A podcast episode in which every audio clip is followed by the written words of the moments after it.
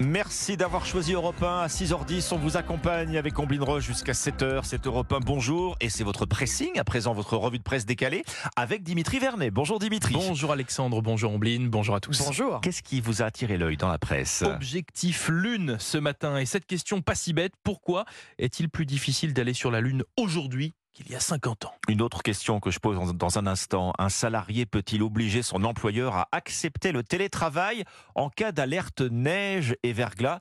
Vous allez entendre la réponse. Omblin, on Oui. commence avec vous. On est arrivé sans encombre euh, à la radio hein, cette Ouf. nuit. euh, ouf, voilà, exactement. on a pu retrouver, on a pu vous retrouver frais, réveillés, entiers. Maintenant, on se demande bien comment on va pouvoir rentrer. Voilà. D'autres circulations ne sont pas évidentes euh, ça, à Paris faute- et dans sa région La faute à qui? La neige, Bah oui. pardi. Eh oui. Aujourd'hui en, France, aujourd'hui en France pose une question judicieuse.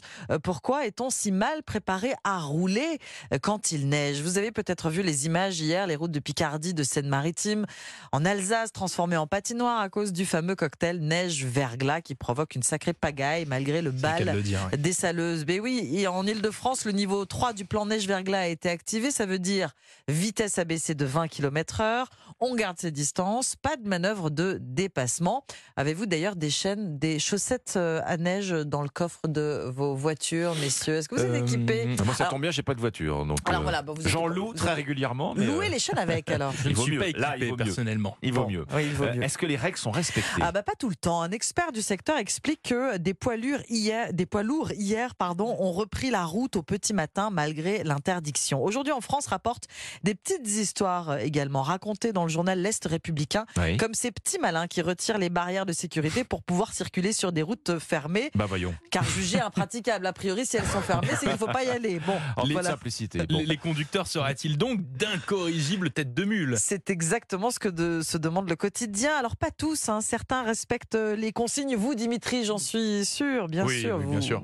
Vous Bien sûr, allez je moins respecte vite, tout. Oui, gardez tout. votre 20 distance. km en moins, km heure en moins, tout ça. oui, je respecte Très tout ça. respectueux, Dimitri. Oui. En fait, il suffit juste d'un conducteur malotru pour que ce soit vite le bazar euh, sur Eh oui. la route. Mhm. hein. En résumé, la leçon du jour, vous allez peut-être mettre plus de temps pour arriver, mais vous arriverez entier et sans tôle, sans Bah, tôle froissée. On espère bien, c'est quand même, c'est quand même bien l'essentiel. Euh, euh, et alors, il y a une autre solution. Hein. Euh, euh, Si on ne veut pas se confronter à la neige, si on ne veut pas se confronter au verglas sur la route, cette solution, ça s'appelle le télétravail. Restez à la maison. le Mais fameux oui, TT. il n'y avait peut-être pas pensé, Dimitri. Est-ce que vous êtes, vous êtes sur la, euh, à l'aise sur la route glissante, vous euh? Oh, je fais attention, je le disais, euh, non, je fais attention quand même, surtout le freinage. Il faut faire très attention Bah au oui. freinage. Mais oui, je, je fais attention, je prends des, Évidemment. des Alors, petites précautions. Quand on voit en tout cas que plusieurs départements appellent à réduire les déplacements, que les cars scolaires ne passent plus et que les enfants restent à la maison, vous vous dites légitimement, pourquoi pas vous?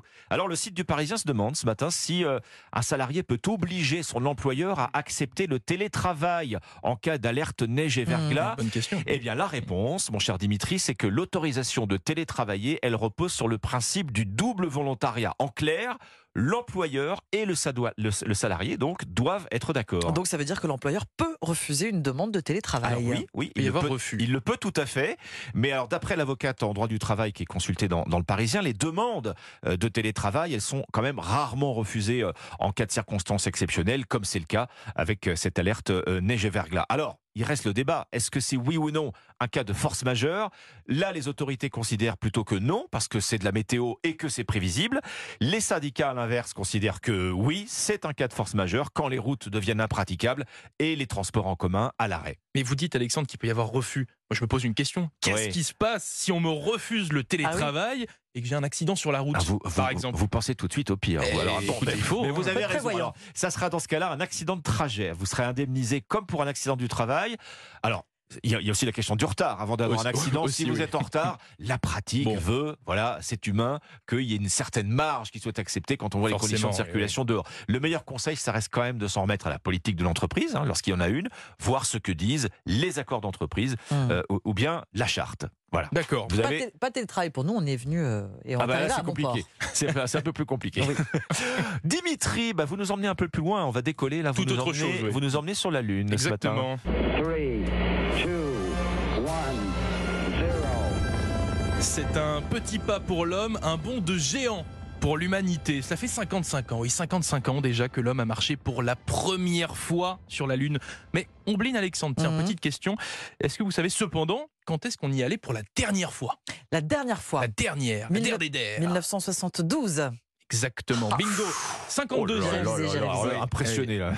Bah, vous- vous- ça remonte quand même. Enfin oui, qu'est-ce Bah que oui, ça, ça fait remonte 50 ans, plus de Ah, 50 ans 52 ans, oui, exactement. Alors que vous le savez, pourtant, il y a de nombreuses missions euh, qui sont en cours pour tenter de retourner sur notre satellite terrestre. Des missions qui n'aboutissent pas vraiment. Un dernier échec en date, la mission NASA Peregrine, il y a une semaine, qui souhaitait envoyer un alunisseur pour préparer l'arrivée d'astronautes. Mission qui euh, bien n'a pas abouti. Ce qui a interrogé West France ce matin. Si la NASA a réussi à envoyer des astronautes sur la Lune et à les ramener sains et saufs il y a plus d'un demi-siècle, pourquoi cela semble plus difficile aujourd'hui Alors c'est vrai que c'est intéressant de se poser la question. Est-ce qu'on a la réponse?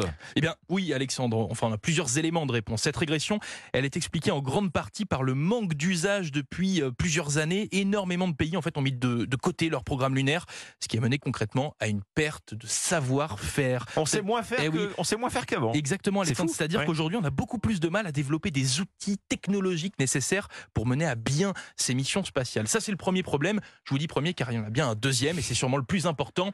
L'argent. Oui, l'argent. Évidemment. À l'époque, avec tous les enjeux politiques et la guerre froide, hein, la NASA a dépensé 25 milliards de dollars Eh oui. pour le programme Apollo, hein, ce qui n'est plus du tout le cas aujourd'hui. L'agence spatiale américaine ne met plus du tout autant d'argent sur la table.